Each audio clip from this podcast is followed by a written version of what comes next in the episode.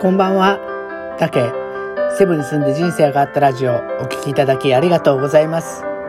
この配信では私たけがセブ島に10年暮らして感じたこと、変わったこと、楽しかったこと、悔しかったことなど、いろんなことをヒントに、ちょっと知っていればあなたの気持ちが少し楽になれるかなって話ができたらと配信しています。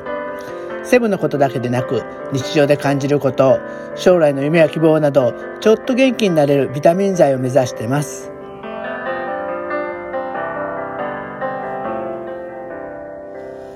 今日は記念すべき第38回です。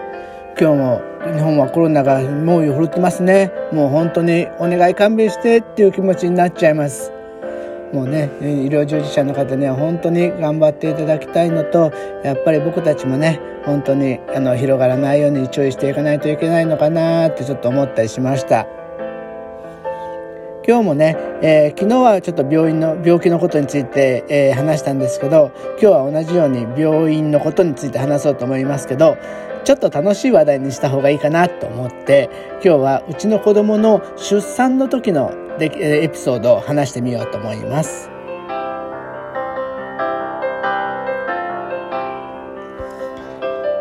うちの子供が生まれたのは、えー、長女が2006年、えー、長男が2008年だったんですね。両方ともセブの病院で出産しました。最初の長女の時はね、僕もやっぱり初めての子供だったんで、すごいドキドキしてたんですけど、まあそれがすごいエピソードがいっぱいあったんですよ。まずね、えー、ずっともう臨月になってやっぱり定期検診を行ってるんですけど多分日本だったらね出産予定日のあたりにが近づいてくると妊婦さんは病院で入院して待機したりすると思うんですよ。ちょっともうごめんなさい。日本でやったことはないからわかんないんですけど、多分ね、妊婦さん入院してるのそういう感じだと思うんですけど、あの、うちの奥さんはセブでね、定期検診、臨月の時の定期検診も普通に終わってそのまま帰ろうとしてたんで、あれ、なんか入院とかそんなのいいの？って言ったら、あの、つわりが来たらそのまま、あの、病院に行ったらすぐ埋めるから大丈夫よっていう感じで言ってたんです。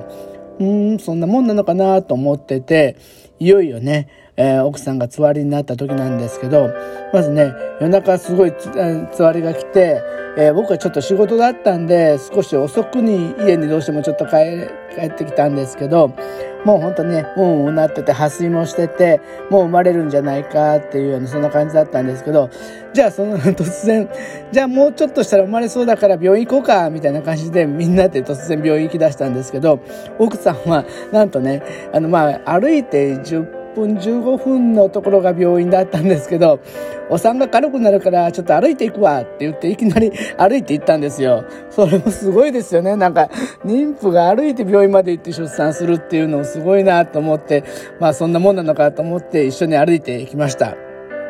そして、いつも定期検診を受けてた病院なんですけど、奥さんが着いたら、なんとね、その日は、たくさん、あの、陣痛が来てる人がいるみたいで、みんな、あの、いっぱいだったんですよ。で、病院のスタッフに、ごめん、今日はもう、あの、かあの、妊婦さんでいっぱいだから、うちでは埋めないから、っていきなり言われちゃったんですよね。いや、だってもう破水もしてるし、どうすんの？みたいな感じだったんですけど、あの、近くに病院あるから、また別の病院行こうっていう感じで、すぐ近くの病院に行きました。まあ、そこはね、ちょっと私立で、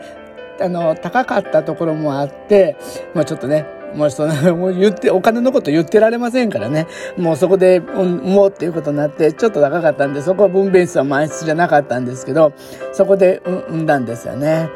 えー、まあ、それどっちにしろ、あの分娩、あの、出産当日に歩いて病院に行って断られるっていう経験はまず日本ではないと思います。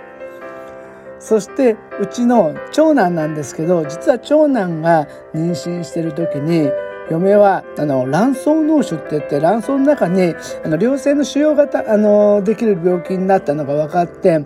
実は雅人があのお腹の中に5ヶ月安定期に入った時にその卵巣の中の腫瘍を摘出する手術をしたんですよだから切ってるんであんまり本当に、あの、力めないっていうような感じだったんですね。だからちょっとそこは本当に、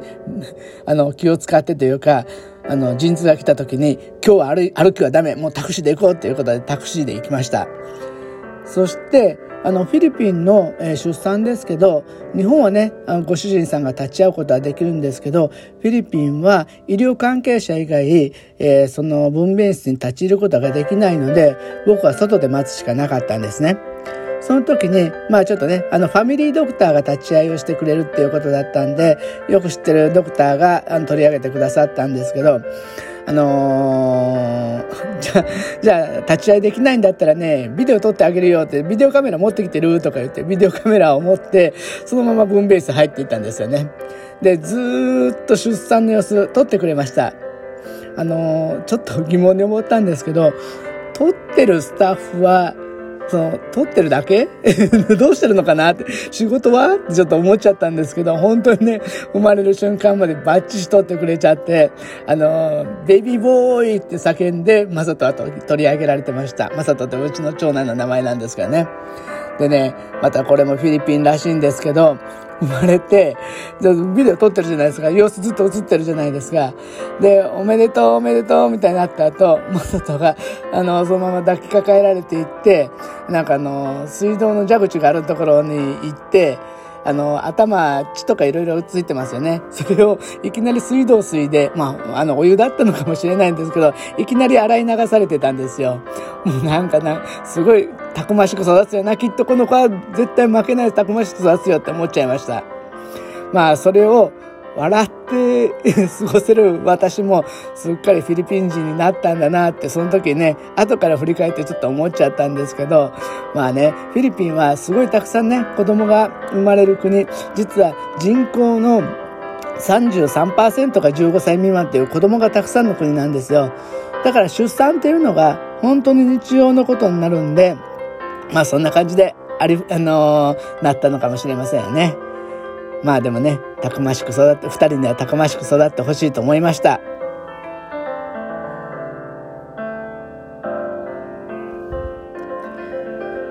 まあね、えっ、ー、と、今日は、あの、すごく寒くて、あの、本当に、例えば赤ちゃん生まれたばっかりの子がいるご家庭だったら、あの、コロナとか風邪とかひかないようにね、注意してあげてください。でも反対にね、冬のね、あったかいお部屋の中でね、過ごすのはなんかほっこりしていいのかもしれませんよね。こたつが懐かしいです。